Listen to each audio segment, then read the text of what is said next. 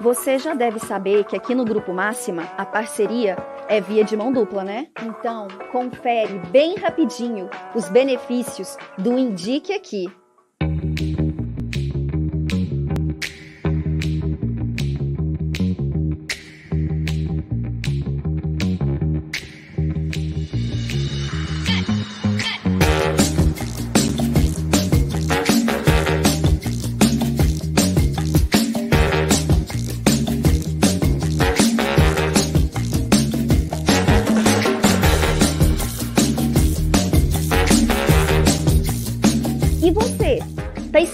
O quê para começar a indicar? Preencha o formulário no nosso site para garantir sua participação. Simples assim.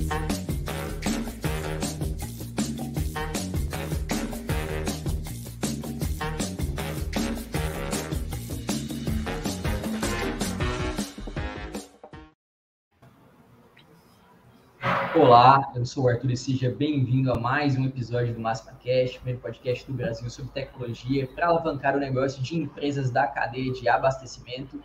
E hoje nós vamos falar sobre empregabilidade nesse mercado de TI. Quais são a, as mudanças que vêm acontecendo, as profissões do momento, como é, essa transformação que aconteceu no mercado impactou as pessoas então, para falar sobre esse tema, eu não sou a pessoa mais adequada, estou inserido aqui, mas eu preciso de apoio, preciso de uh, pessoas para me ajudar aqui na bancada, e por isso nós temos hoje uma bancada repleta de estreantes. Primeiro, as pessoas estão participando pela primeira vez aqui do Máxima Cash, que é sempre muito bom receber novas pessoas aqui. E vou chamar ela aqui, do nosso time de talentos humanos aqui da Máxima, analista de talentos humanos aqui, Juliana Ribeiro, obrigado por aceitar o nosso convite, seja muito bem-vinda. Obrigada, eu. É, é, um, obrigada pelo convite, é uma honra estar aqui. Que bom, que bom. A gente também fica feliz de ter você aqui. E também recebendo convidados de fora aqui da, da Máxima, né? Recebendo ela, que é coordenadora de pessoas na Solute. Seja muito bem-vinda, Bruna Carvalho. Obrigado por também ter aceitado o nosso convite. Olá, pessoal. É um prazer estar aqui com vocês. Espero que a gente possa construir um bate-papo aí bem, bem legal e bem prazeroso aí para todo mundo. Com certeza será, com certeza será. E para fechar a nossa bancada de hoje, estou recebendo ele, o Vitor Almeida, que passou por essa transição de área, né? mudou de área na carreira dele e hoje ele é desenvolvedor na CRP Tecnologia. Seja muito bem-vindo, Vitor. Obrigado por estar aqui compartilhando um pouco da sua experiência com a gente. Valeu, Arthur. Bom dia, audiência. Obrigado pelo convite. É uma honra estar aqui com vocês. Show, show. Agradecer a todo mundo aí que também já está ao vivo, né, acompanhando aqui a, nossa live. Fiquem à vontade para interagir, mandar seu comentário, mandar sua pergunta, sempre muito bem-vindos. E é sempre muito bom que vocês interajam, deixa o conteúdo ainda melhor, né? Já dando bom dia aí para a Adri, para o Carlos, sejam todos muito bem-vindos, para o Rafael Ribeiro, sejam muito bem-vindos aqui, beleza, gente? Vamos conversar, começar o nosso papo né, nossa conversa, a gente sabe desse crescimento né, do, do, mercado de tecnologia, a gente vê que é, as áreas de negócio como um todo, as áreas do mercado como um todo, estão passando por digitalização, por é, automação. Isso, claro, vai exigir programação, vai exigir uma presença de tecnologia, uma presença de TI ali para sustentar, para gerar isso, né? Uh, como vocês veem essa, esse crescimento recente aqui? Uh, pode até falar com, com, com um cenário que a pandemia acarretou, mas eu acho que é algo que vem acontecendo já há bastante tempo e essa talvez tenha acontecido uma escalada ainda maior que tenha dado esse boom no mercado atual, né? É, eu sempre falo assim, no geral, faço vagas de TI já há seis anos. Sempre foi difícil contratar para TI. Era aquela abriu vaga em TI, ninguém queria pegar, porque as vagas geralmente demoravam muito para fechar até você conseguir o profissional. E esses dias eu estava lembrando que a gente, a forma da gente recrutar também, selecionar essas pessoas era muito diferente. Então sempre foi difícil é, ter esses profissionais, só que agora teve um boom, né? A demanda aumentou muito é, devido a digitalização, né? As empresas estão caminhando para esse caminho de digitalização das coisas. Então, fez com que acelerasse, né, esse, essa necessidade de ter mais profissionais capacitados aí no mercado, enfim. Com certeza. Eu vejo que a era da cultura de dados, né, ela se consolidou e ela veio para melhorar as nossas experiências no mundo digital, tanto como consumidor, como usuário também, né? E aí também entra uma outra questão que é a questão da lei, né? Então veio a LGPD também. É, então, assim, o avanço da tecnologia trouxe muitos recursos para a gente, né? Aí entra o Big Data, é, Cloud Computing, vem a questão também de é, inteligência artificial. Então, assim, veio agregar muito, né? É, eu vejo também que teve uma, um reposicionamento na imagem, né, da pessoa que trabalha com TI. Antigamente era muito, era o menino do TI, né, da empresa, fazia de tudo e sempre foi uma pessoa assim mais introvertida, que não tinha tanto espaço assim para conversar. E eu vejo que hoje mudou bastante esse reposicionamento, deu uma glamorizada, né, na área inclusive. É, e tem, acho que tem atraído mais pessoas, né, tendo essa forma, esse reposicionamento, esse espaço na mídia, é, essa imagem de um profissional mais qualificado, é muito legal como tem tido esse tratamento. Sim. É, hoje. Pode falar, Bruno, pode falar.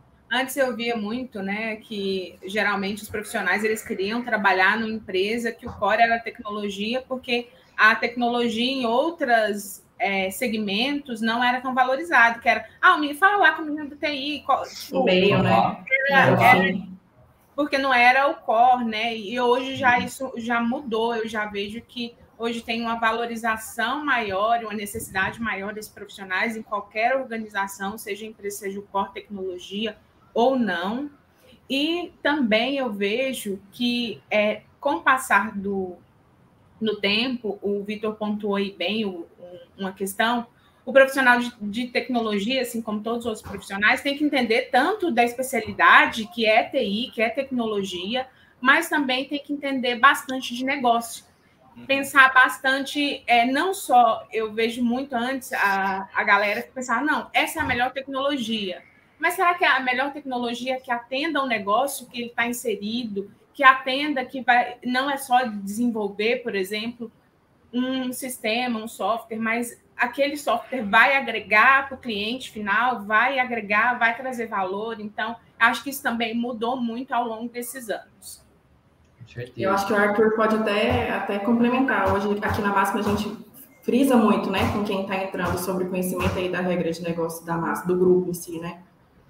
Exato. Eu acho que é isso. Eu falo assim que quando a gente fala de empregabilidade, é, muitos pensam, ah, de forma geral, não só na tecnologia, ah, é, é, conseguir um emprego. Mas não, é muito mais do que isso. É ter a aptidão também para se manter empregado, ou seja, buscar conhecimento técnico, comportamental, né? Então é muito mais do que isso, vai muito além. É, é esse movimento aí que a gente está falando, e eu penso também que passa pelo, pelo processo de educação, né, educacional, né, onde uh, a gente sabe que as universidades uh, cresceram nesse, nesse ponto de novos cursos sendo disponibilizados, né? A, a gente tinha um curso, dois cursos, a área de TI, né? Também teve mais condições de se desenvolver porque mais profissionais começaram a se formar, né? E, é, claro, motivados pela demanda, mas também a gente vê outros tipos de ensino, outros tipos de instituições surgindo, né? Então a gente vê instituições essas é, privadas ou instituições ali que dão treinamentos focados nisso, que tornam o acesso a esse tipo de, de, de, de, conhecimento mais fácil desde o início, mesmo antes de a pessoa querer entrar num, num curso, ela consegue estudar em casa e consegue, às vezes, iniciar seus próprios projetos, iniciar a,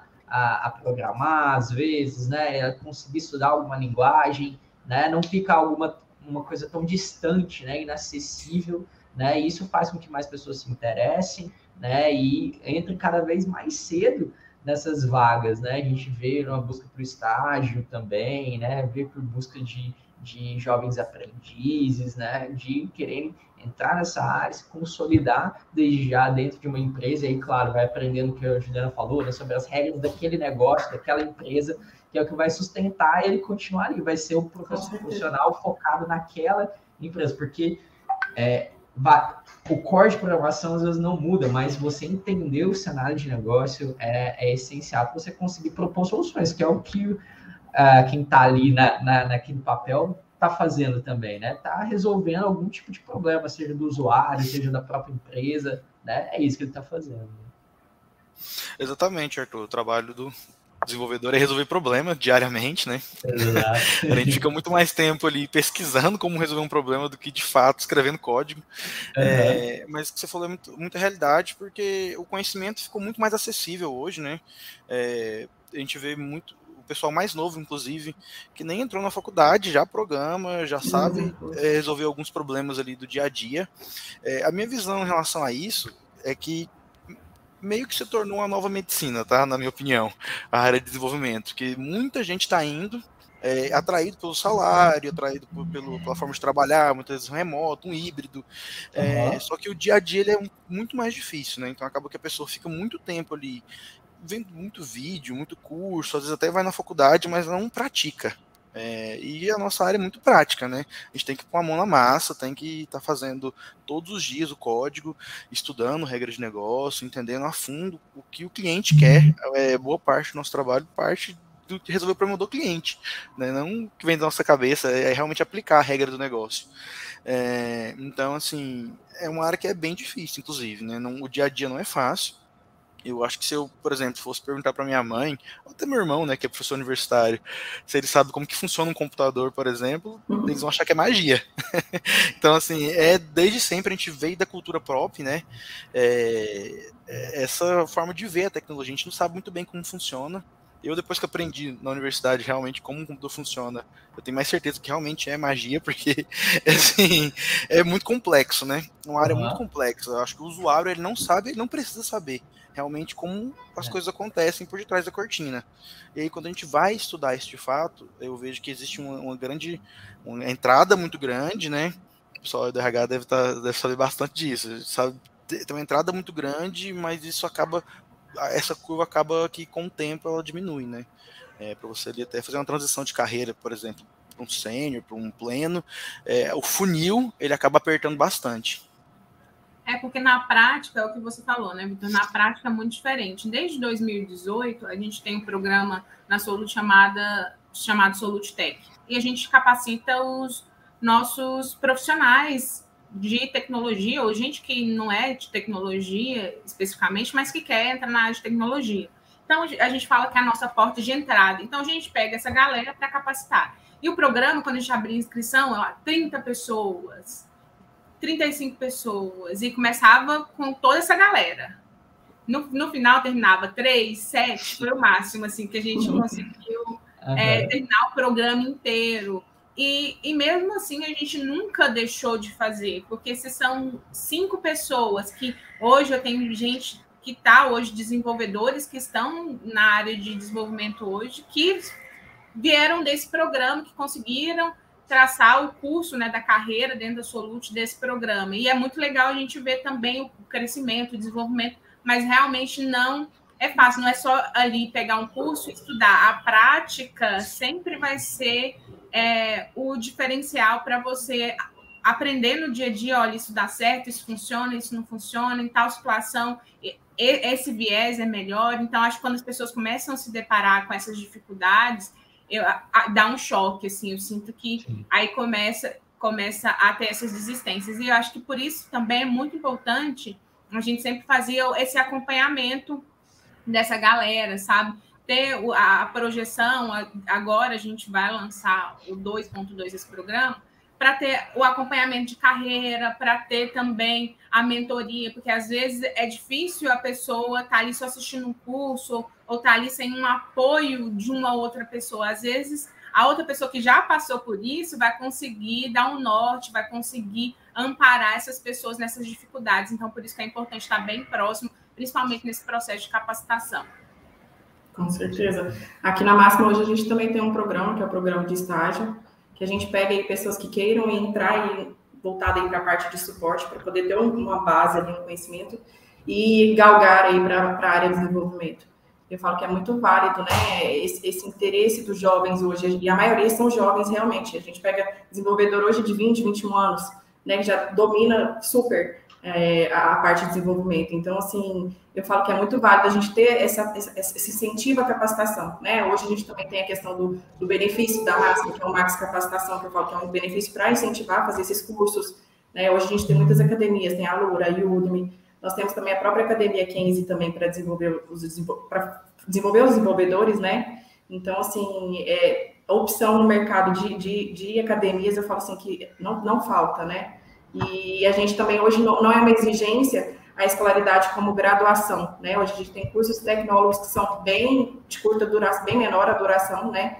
E que já capacita de, de, de grande forma, né? Um, uma pessoa. Então, assim, é, o mercado está aí, realmente. Eu falo assim, a gente tem que ter habilidade, né? Eu falo assim, tem que gostar, tem que gostar de números, tem que gostar de algoritmos, mas é, e ter essa, essa, essa é, habilidade mesmo para lidar. Mas o mercado está tá, tá super aquecido e oportunidades não faltam mesmo verdade. E uh, trazendo aqui um, um, pouco, depois eu vou pedir para o Victor até contar um pouco da experiência dele em si sobre transição, né? Trazendo um pouco sobre o perfil do profissional. Né? Vocês acham que é, antes a gente vê ali, principalmente na construção é, da imagética dessa, dessa área, até o Victor falou né, de, de popularização ali, né, globalização, eu sempre comparo com uma visão na, na, na cultura pop, no que é transmitido para as pessoas, né? Porque isso é, uma, é um, uma cultura de massa que com certeza impacta nas pessoas e é, é parte da visão, claro, às vezes preconceituosa, de como aquilo é, é, é enxergado, né? A gente vê que antes a, o, o profissional ele era um, um, um, excluído, né? Era aquele cara estranho, deixado de lado, e você começa a ganhar, uh, vejo até próprio programas dedicados a falar sobre um pouco dessa rotina, tentar entender quem é essa pessoa.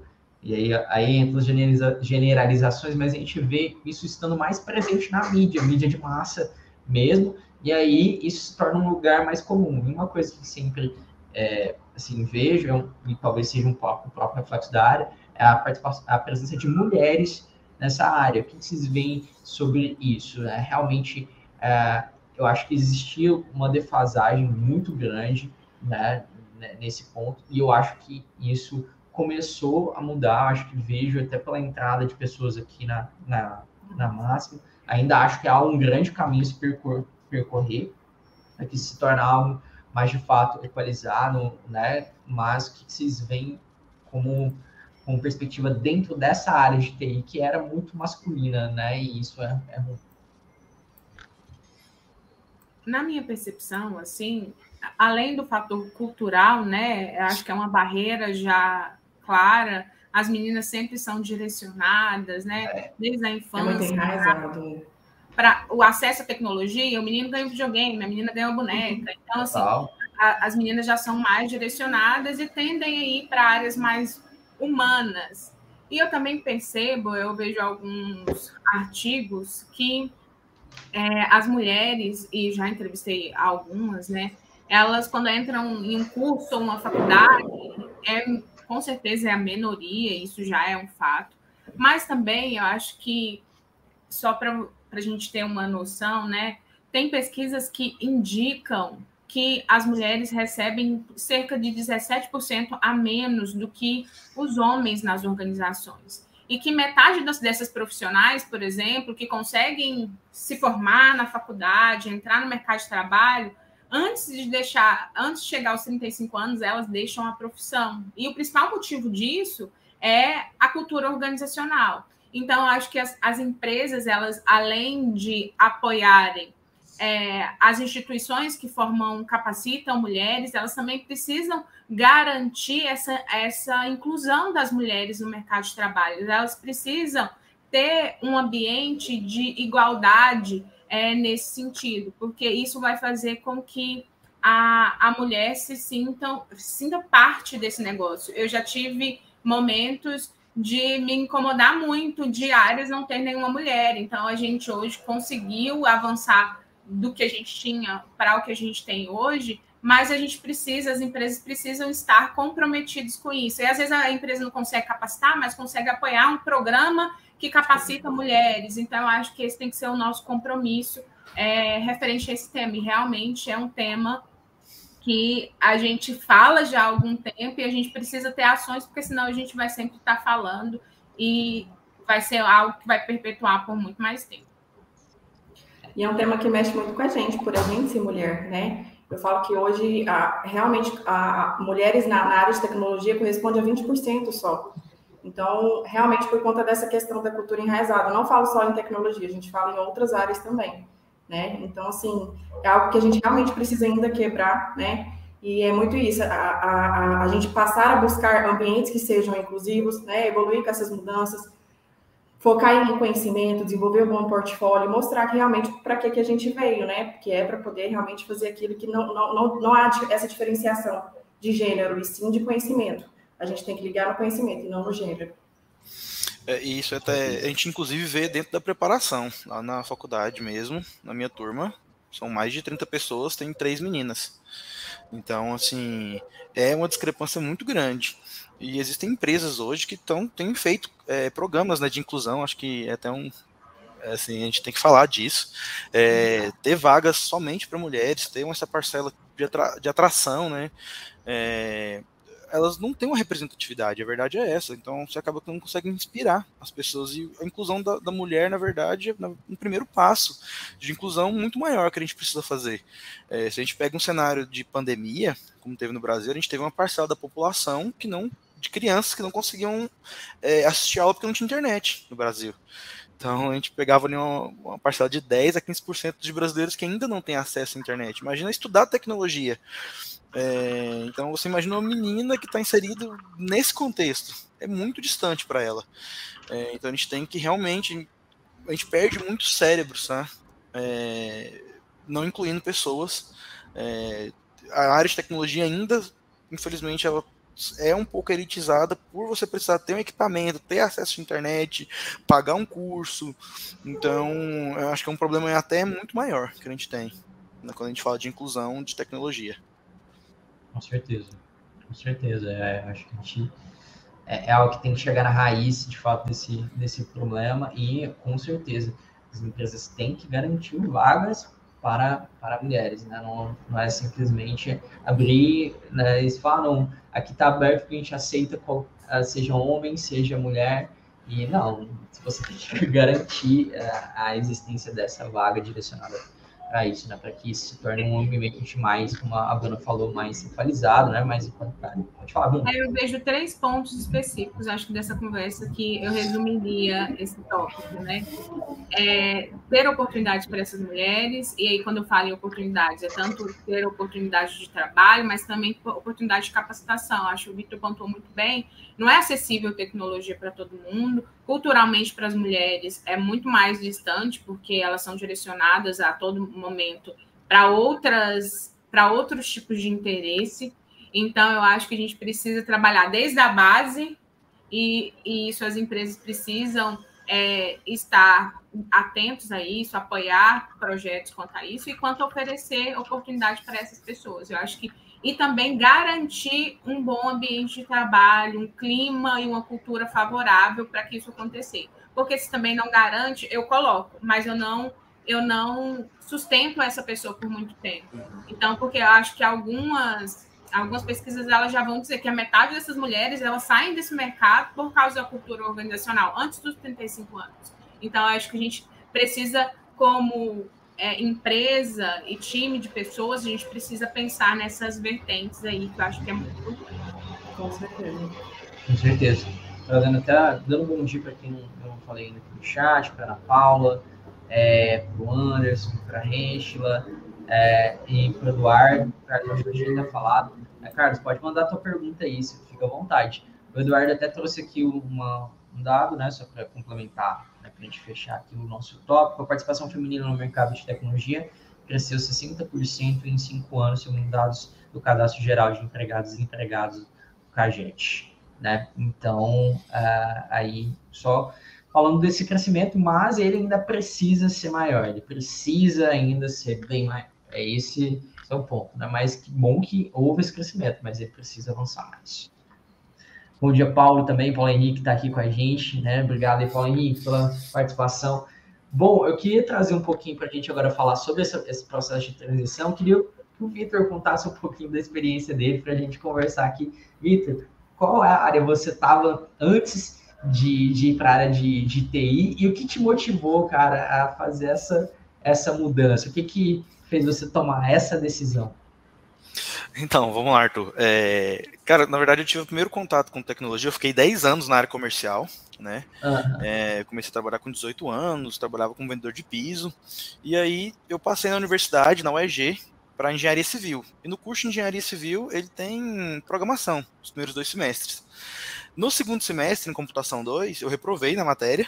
É, uhum. assim, é, era um professor de carreira, estava muito tempo, então ele é um engenheiro civil que sabia programar.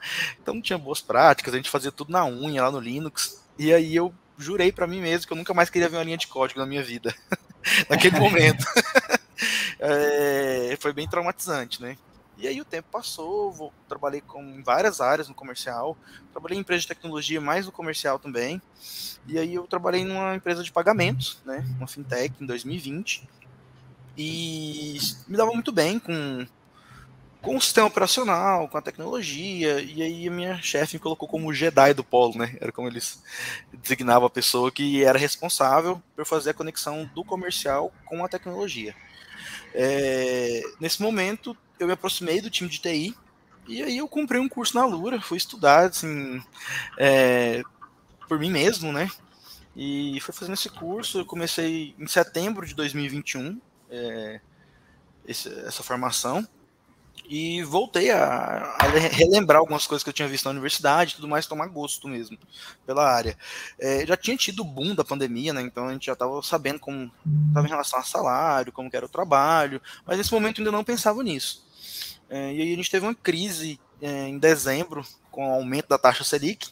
E aí foi quando eu comecei a falar, vou fazer essa migração um pouco mais rápido. E levei isso, voltei a estudar, fui para a universidade, é, voltei a sentar num banco de faculdade, né, com 28 anos. Eu nunca imaginei que fosse voltar a estudar assim. E aí me veio essa vontade, né, de fazer a, transição. Só que o primeiro emprego ele é difícil, né, ele, ele, não é, ele não é fácil a gente conseguir a primeira oportunidade. É, e aí o, a gente tem inclusive existe um, um fenômeno, né, que é o efeito Dunning-Kruger que você começa ali na área com pouca, ele é um gráfico, né, que ele coloca autoconfiança com conhecimento. Você começa com muito pouca confiança e muito pouco conhecimento, pouca competência. E aí quando você tem os primeiros conhecimentos, já começa a fazer alguma coisa, principalmente web, né, que logo você tem uma, uma um resultado prático ali, é, você cresce a sua autoconfiança, mas você ainda tem pouco conhecimento e você chega naquele pico da estupidez, vamos dizer assim. Uhum. E aí foi quando eu comecei a querer já fazer a transição de forma muito abrupta. Eu ainda estava nessa fintech, tentei processos ativos internos e aí eu não passava, porque eu não tinha conhecimento de fato, né? Eu conheci, era muito superficial. Estava no primeiro período da faculdade e tudo mais. Aí eu mudei de empresa, fui para outra fintech. Nessa outra fintech, aqui de Goiânia, eu apresentei um projeto para a gente, apresentei para o comercial, para a gente fazer a transição da empresa para ter tecnologia própria. Né? A gente ia desenvolver uma aplicação e tudo mais, e por incrível que pareça, eu fui desligado por conta dessa de querer mudar de área assim tão rápido, né? E aí eu me planejei é, financeiramente, não voltei mais para o comercial e fui para a TI. Eu consegui primeiro emprego como suporte, depois aqui para a CRP, né? Hoje, o meu regime de emprego ainda é estagiário, é, mas assim, o, o, primeiro emprego não foi fácil, tá? Mas o que me chama muita atenção na área é esse propósito de estar resolvendo problemas, ajudando pessoas, ajudando organizações. É, antes mesmo do salário, de trabalho flexível, eu sempre gostei disso, né? De desenvolver, colocar a nossa criatividade para resolver problemas. Legal. Diana, Bruno, vocês têm encontrado casos assim como o do Vitor? Obrigado por compartilhar aí, Vitor, sua experiência. É, mas vocês têm pegado casos assim que é, a gente vê de transições é, de área, uma pessoa saiu do comercial para migrar para a área de, de tecnologia. Como vocês estão, como vocês têm observado ali na, nas frentes que vocês estão cuidando? Eu confesso que por eu ser nova na área de tecnologia, então eu vim de uhum.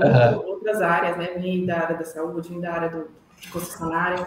Então, para mim, a tecnologia é tudo muito novo, né? Eu também estou aprendendo e estou conhecendo mais. Eu ainda não peguei nenhum caso desse tipo, né? Só de ouvir falar, mas né, de processo de seleção ainda não, não, não cheguei a fazer processo de seleção com algum, algum caso como esse. Mas é, é, totalmente válido. Eu falo assim que hoje a gente, a gente vê muitas pessoas em transição de carreiras e pessoas até mais velhas, né? Você fez uma transição ainda muito jovem, mas você vê pessoas ainda mais velhas, né, na faixa dos seus 40 e poucos, fazendo transição de carreira. E realmente não é, nunca é tarde para você recomeçar, né? É, se você não está satisfeito. E, na, na, verdade, eu vejo que, assim, muitas vezes não é só a questão de não estar satisfeito. Muitas, no seu caso, foi porque você já se identificava. Mas a gente vê muitas pessoas voltadas para buscar a oportunidade por conta salarial somente, por conta do modelo de trabalho, né? Porque hoje a gente, na tecnologia, a gente tem modelo de trabalho tanto CLT como autônomo, como, como uma pessoa que, que só faz consultoria, né? O mercado de trabalho está muito aquecido, então às, às, vezes a gente pega pessoas que têm esse interesse mais voltado para por conta disso, né? Desses, desses tópicos, desses quesitos. E não só por questão de se identificar. E eu falo que é totalmente válido a gente buscar pessoas que queiram é, iniciar nessa carreira, mas que se identifiquem, né? Porque senão lá na frente vão se frustrar. E acho que é isso a minha percepção. Eu acho que tem interação assim com, com todo, né? Acho que as pessoas estão buscando por oportunidades e hoje é a mídia, a popularidade que se, se, se, tá, se tomou, né? Que está se tomando essa, essa carreira, ganhou popularidade, as pessoas tendo, tendo mais interesse cada vez mais. Eu vejo muita gente comentando isso. Eu acredito, eu não tenho pegado muito é, pessoas com transição de carreira, mas é, eu vejo, no geral, conversando com algumas pessoas que transicionaram, eu, eu conheci gente que transicionou da carreira de RH para a carreira de tecnologia, então, que não é um caminho fácil, é um caminho que exige, como tudo que você vai fazer novo, com novo aprendizagem, de muita dedicação, e eu acho que essa, o que a Ju falou de familiarizar, gostar, de querer, vai fazer com que você é, tenha, saia lá na frente, você tenha maior dedicação, não simplesmente por um, um salário específico. A gente estava comentando esses dias que, eu, que o profissional de TI é o profissional com mais é, com mais estresse e, consequentemente, com mais, é, com mais impacto na saúde mental. Então, é, a gente também não tem só o bônus, tem o ônus ah. também. Então, a gente precisa estar tá inteirado de todos esses aspectos e apoiando essas pessoas nesse sentido também, porque a, a longo prazo tudo é, é, uma é uma é uma moeda de dois lados, vai ter o bom e vai ter o negativo.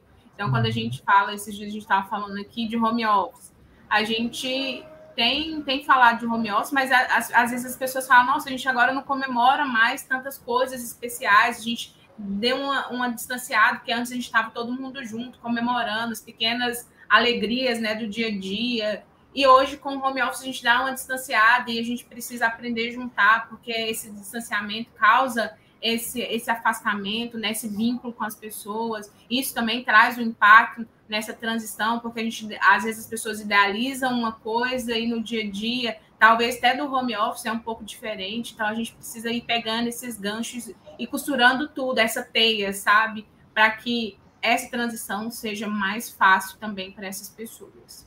É verdade. Arthur, assim, é, eu vi muito que a minha antiga carreira me ajudou bastante a fazer a transição e também é, começar uma nova carreira, né? Eu uhum. vim do comercial, então, assim, aprendi a me comunicar, aprendi a trabalhar em equipe, aprendi muito sobre regra de negócio, de todos os tipos, porque eu trabalhei em várias empresas. É, então, todos esses hoje é bonito até falar os soft skills, soft né? Skills. habilidades. é, sobre né? esse comportamento, a gente pegar meta. Aqui o tempo todo a gente fala de meta, de entrega. Então, assim, é, tudo essa autogestão também, né? Então, senso de responsabilidade, cabeça de dono, tudo isso me ajudou muito, né? Quando vim trabalhar mesmo na área, a gente diz aqui de pegar no chifre do boi, é porque o que a hard skill, né, a habilidade, o conhecimento a gente vai ter com o tempo a gente adquire fazendo um curso e tudo mais. Só que o comportamento, muitas vezes, é difícil, muito mais difícil de evoluir, né? De, tem certas coisas, inclusive, que vem de berço, né? Índole, é, honestidade, essas coisas, a gente. É, é, um tipo de comportamento que até não é aprendível, assim, né? Então, é, isso tem me ajudado bastante. E na minha transição, não fui só eu que fiz a transição, não. Minha esposa, que era do RH, foi para Tech Recruiter Hoje ela trabalha em empresa de tecnologia também, ela está do, no mesmo ramo de vocês, Bruna e Juliana, que é trazer os profissionais de tecnologia, né?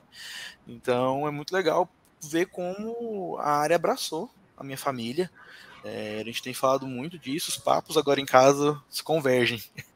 É, e eu acho que o Vitor falou um ponto aí muito importante. Profissionais que, que fazem essa transição realmente aprendem outras habilidades do que os profissionais. Não estou falando que os profissionais que venham já da área de TI não tenham, mas eles conseguem também entender essas questões, tipo, regra de negócio, eles entendem muito mais como o funcionamento do negócio, isso também apoia muito, porque hoje a gente falou isso no começo, é, as empresas e as organizações estão exigindo mais esse entendimento, porque hoje o foco central é no cliente, é no que vai agregar, seja se você desenvolve produto ou desenvolve sistemas internos, enfim, seja para que for mas o foco hoje é no que agrega valor para o cliente. Quando eu já consigo ter uma maior dimensão de regra de negócio, do que agrega, né? O Vitor foi suporte, foi do comercial. Então você sabe a dor lá do, da, da pessoa que te liga para reclamar, uhum. suporte geralmente sempre é algum problema. Então, fazer toda essa. O essa... que encanta ele no comercial, né? O que chama é. a atenção dele, que vai, pô, isso aqui chama a atenção da pessoa. Exato. Né? Então ajuda bastante na hora de você pensar um todo. E eu acho que isso também apoia muito nessa transição. O Vitor bem pontuou aí. E fazendo um paralelo ao que vocês falaram, é, eu acho que é não só é adquirir novas habilidades, mas transferir as que você já tem, igual, igual a Bruna falou, você já veio de outros setores, então você já tem outras habilidades. Saber transferir essas habilidades também para a área que você está. É, a gente via muito antigamente falar assim, ah, que, que é, as pessoas é, que ficam nas empresas são bem vistas. Hoje, na verdade, que fica muito tempo. Hoje, na verdade, o que, o que é bem visto é aquela pessoa que tem o espírito de dono, é aquela pessoa que tem aquele espírito empreendedor. Então, assim, acho que casa muito com o que você falou, sabe, Vitor? É. E a gente vê também questão muito estrutural em, relação assim, por exemplo, a gente está desenvolvendo um sistema, vai ter que emitir uma nota fiscal as pessoas geralmente sabem como emitem a nota fiscal, o que é um XML, que como que se comunica com a Cefaz, o desenvolvedor vai ter que saber. Ele vai fazer aquilo ali, o, como que é um sistema para vendedor, vendedor externo, como que é aquela configuração, como que se, se comunica com estoque, logística. Então a gente meio que tem que saber um pouco de tudo. Né? Então, depende do projeto que a gente está trabalhando, esse conhecimento extra é muito importante, por isso que eu sempre incentivo qualquer área que você estiver, você quer ir para tecnologia, você vai ser aproveitado. O seu conhecimento vai ser aproveitado em algum momento.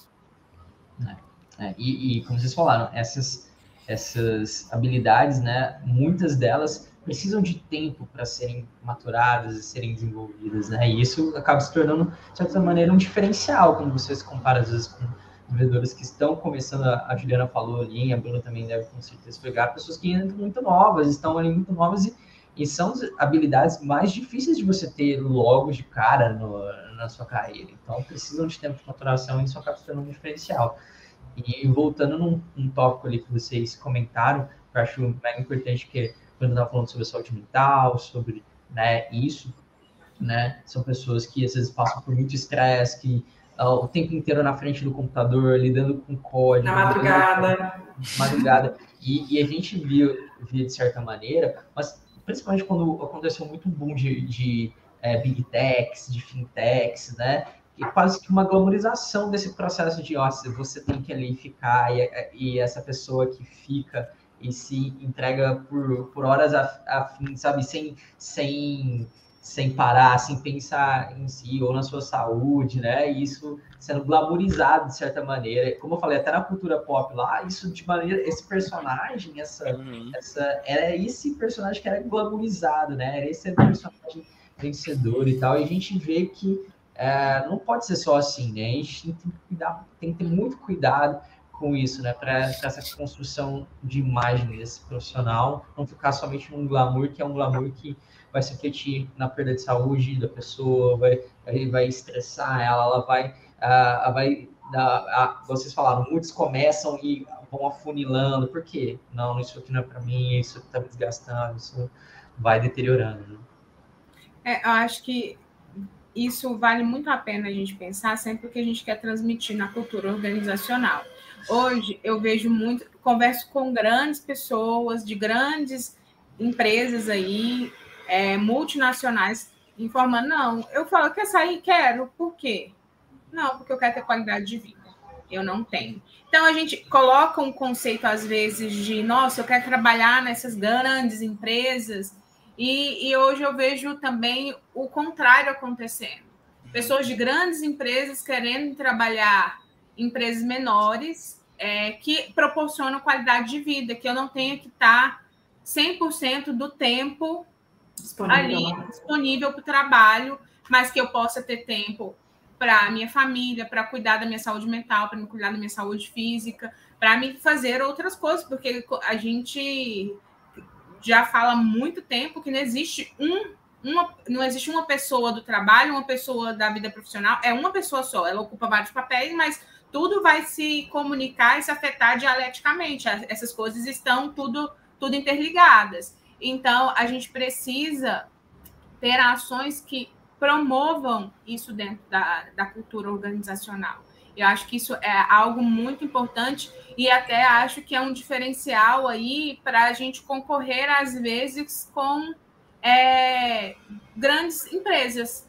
O que, que você pode proporcionar? Às vezes eu não posso proporcionar um salário mega, um mega de um salário de uma multinacional, mas eu posso proporcionar outras coisas que são, às vezes, intangíveis, mas que é o que a pessoa está procurando, que vai casar com o propósito e com o que ela está buscando para a vida dela e não só para a carreira. Então, eu acho que isso tem ficado mais latente nos últimos tempos é, e, as, e as empresas precisam acordar realmente para isso. O que, que, qual que é a mensagem que eu quero transmitir, qual que é a cultura que eu quero ter.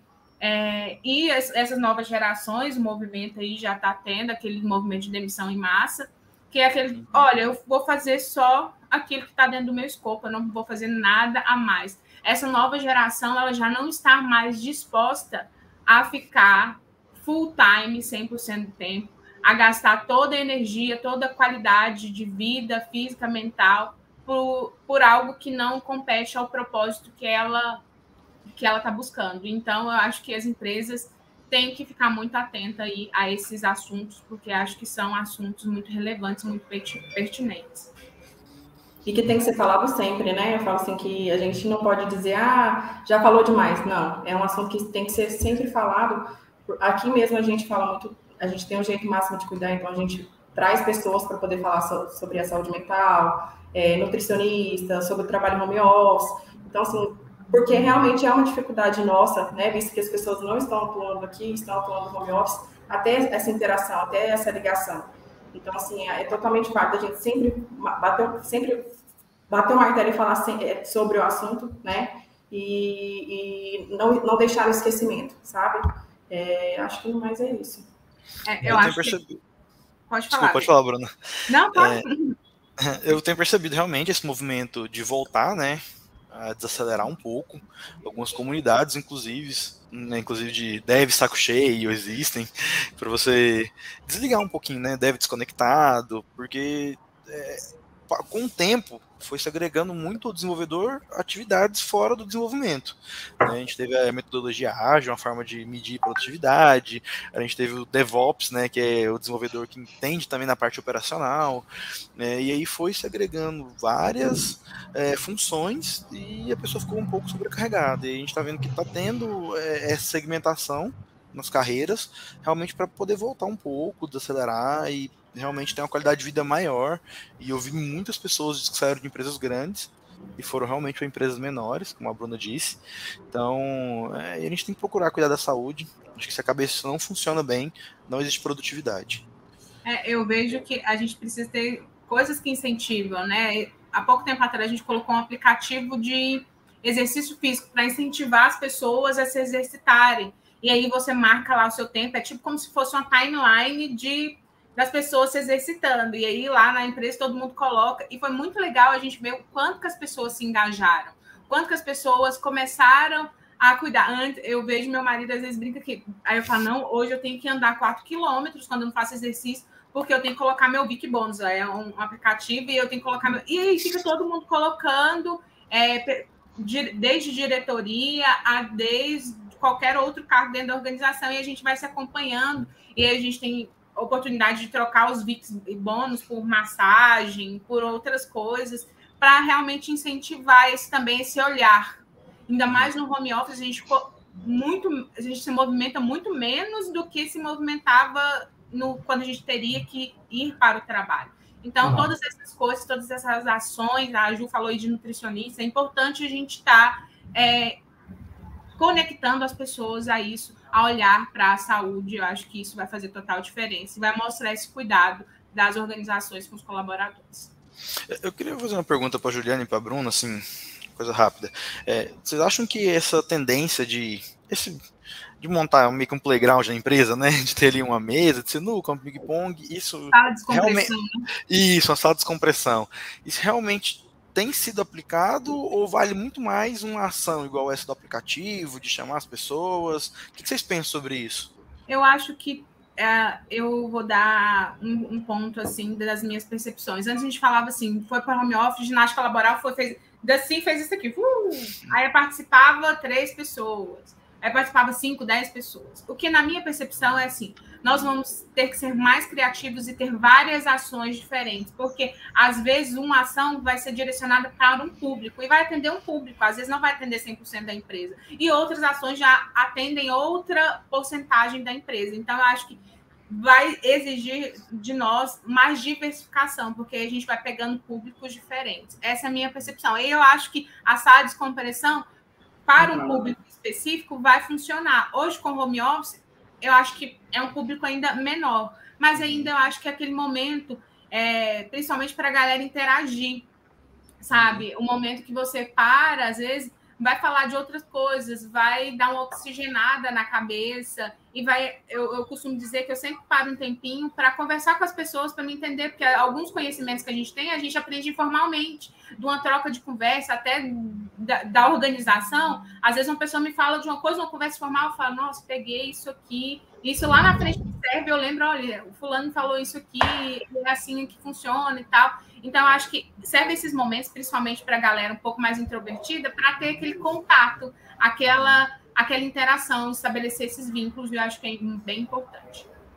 Eu penso da mesma forma, inclusive aqui, né, Arthur? A gente tem a, a, a, mesa de sinuca, a gente tem uma cesta da, bronze, da bronzidade, que a gente tem a cerveja a dois reais, para incentivar os colaboradores a virem e se interagirem também. Mas a gente também prioriza essas, essas ações que são é, para quem prefere ficar ali no home office, né? Então, como jeito máximo de cuidar. Então, assim, a gente tem que mesclar, porque a gente não consegue atender realmente todo o público, para conseguir atender as demandas que a gente tem esses ambientes, esses ambientes físicos assim mais é, descontraídos, com descompressão, eles foram criados, né? Claro, pensando num, momento onde home office não era talvez o, o lugar prioritário para o trabalho, né? Onde você a compressão estava toda dentro daquele ambiente corporativo, daquele ambiente do prédio, onde precisava ver diversidade dentro do próprio ambiente físico do prédio, né? Não só aquelas salas totalmente brancas, hoje está todo mundo igual, sabe? É, é, eu acho que tem muito disso. E aí, quando você está no,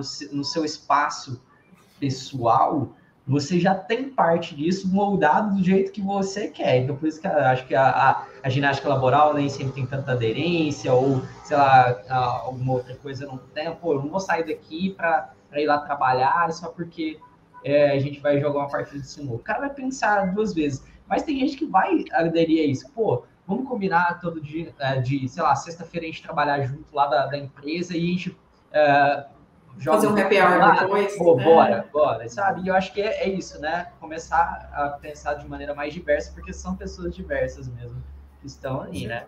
E até puxando só um gancho aqui do, do Paulo Henrique, deixou um comentário pra gente. Ele colocou aqui, ó.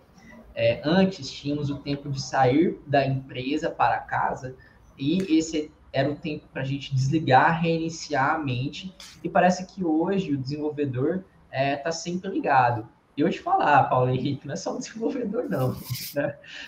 Sou do marketing, também sinto coisas assim. Imagino que as meninas também sintam coisas do, do tipo, né? A gente está sempre aqui ativo, né?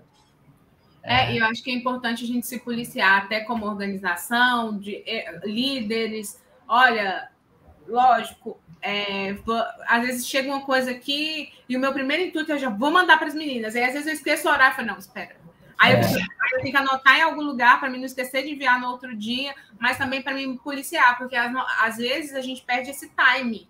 Tipo, olha, acabou o expediente, eu não preciso. Então, é arrumar formas de, de não atrapalhar as pessoas, delas se desligarem. Antes eu costumo, eu costumava dizer, eu trabalhava na minha mesa de jantar. E aí ficava tudo lá. Eu ficava vendo uhum. aquele, aquele, espaço o tempo todo na minha frente. Aí eu falei, não, chega, eu preciso ter um tempo que. Quando eu saio do, do meu escritório, eu fecho a porta e falo, não, aqui lá é só para me sentar e trabalhar. Para me fazer essa desconexão mesmo, para mim me preocupar com outras coisas. E acho que ficou muito mais tênue mesmo. É. Com certeza. Com certeza. Ó, oh, Bruna, o, o Christian Lima está perguntando qual é o nome do aplicativo que você mencionou. Ah, tá. O aplicativo chama Viki. É, V-I-K. Ah, VIK. Uhum. Legal. Beleza, Christian, VIK. Procura aí, dá uma olhada, né? É, o Eduardo está falando com a gente, ó. Hoje em dia faz parte do profissional a sua preocupação com a saúde. A empresa incentivar é importante, mas deve partir é, dele a consciência sobre o assunto. Uh, é, Existem pontos aqui, eu acho que a consciência individual, é, é claro, ela é essencial, não tem como, né? Você, como indivíduo, tem, e a empresa, eu acho que ela tem que incentivar pra, no, no sentido de falar, cara, você pode ter isso, sabe? Para que ele não sinta que ele está indo contra a maré. Não pode ser isso. Ele não pode sentir, nossa, eu estou indo contra a maré. Não, cara, a nós te apoiamos. A gente sente que isso é importante para você. E é importante para a gente que isso seja importante para você. É, você é, é, o, é, o, estimular, né? Eu acho que vale sempre a empresa estimular. É, eu sempre falo que quando eu comecei a malhar aqui, eu comecei a fazer. Eu fazia 8 horas da manhã e todo mundo falava assim. Tipo, as pessoas postando 8 horas da manhã lá uhum. no treino. E as pessoas, qualquer outra organização poderia falar assim: nossa, a, a galera postando 8 horas da manhã. 8 horas da manhã não está aqui ainda, né? Trabalhando, cadê? Trabalhar ainda não? Então, assim, quando eu comecei a treinar, é isso. Se eu não tivesse um ambiente propício que me estimulasse para isso, eu provavelmente não faria, porque naquele momento era o único horário que eu conseguiria conseguir encaixar. E depois eu fui me uhum. organizando para fazer mais cedo. Mas de, em nenhum momento eu me senti punida ou alguém me questionando por, além de postar nas, na minha timeline lá da empresa que eu estou malhando 8 horas da manhã. Então, acho que essa estimulação, essa adesão, esse acolhimento, acho que faz toda a diferença. Com certeza. E a consciência não, não dizendo ali também que você está fazendo alguma coisa errada, é, né? Exato. É a flexibilidade total. Eu falo assim que a empresa tem que, tem que, tem que ser flexível, né? É, hoje a gente está num mundo que, que a, a, tendência é a tecnologia avançar ainda mais. Então, a gente tem que ter essa flexibilidade e avançar junto. Com certeza.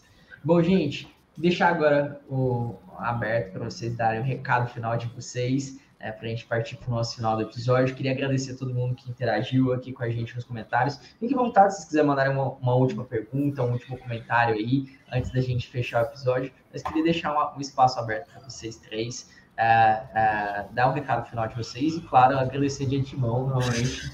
É, a, a, participação de vocês, a possibilidade de vocês estarem aqui. Eu sei que vocês estão aqui ocupando o tempo de vocês, né? Isso é, eu sei quanto valioso é. A gente fica muito feliz de vocês é, estarem aqui com a gente.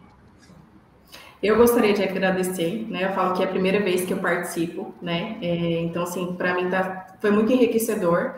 Foi um desafio, né? Porque eu, eu falo assim que a gente a gente não é tímido para poder falar, mas aí em certas situações a gente se pega ali na timidez, né? Para mim realmente foi um desafio, eu ainda brinquei com o Júlio, falei assim, sério que você está me chamando? Mas que enriquecedor, né, esse bate-papo.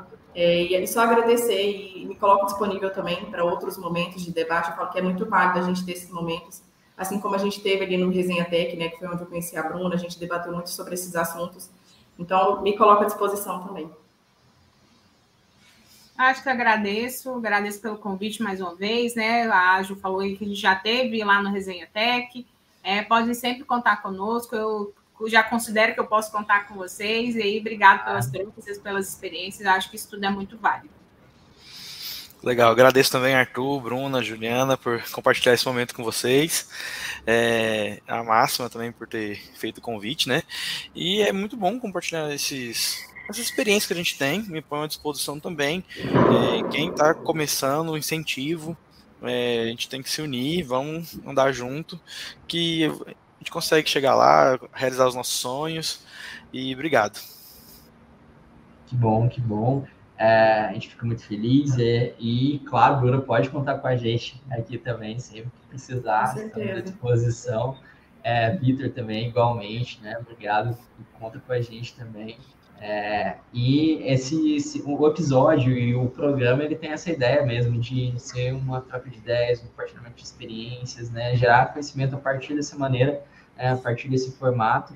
E espero que todo mundo tenha uh, participado aqui ao vivo conosco, tenha gostado né? Deixa aí seu like se você gostou, se acha que valeu né, o conteúdo. E se você quiser, deixe sugestões de próximos temas, às vezes temas conectados com, com esse assunto que a gente está falando. Acho que tem outras coisas que a gente pode falar mais sobre isso. Se você quer ver mais conteúdos como esse, deixa lá sua sugestão, deixa o like, a gente vai ficar feliz é, em continuar contribuindo.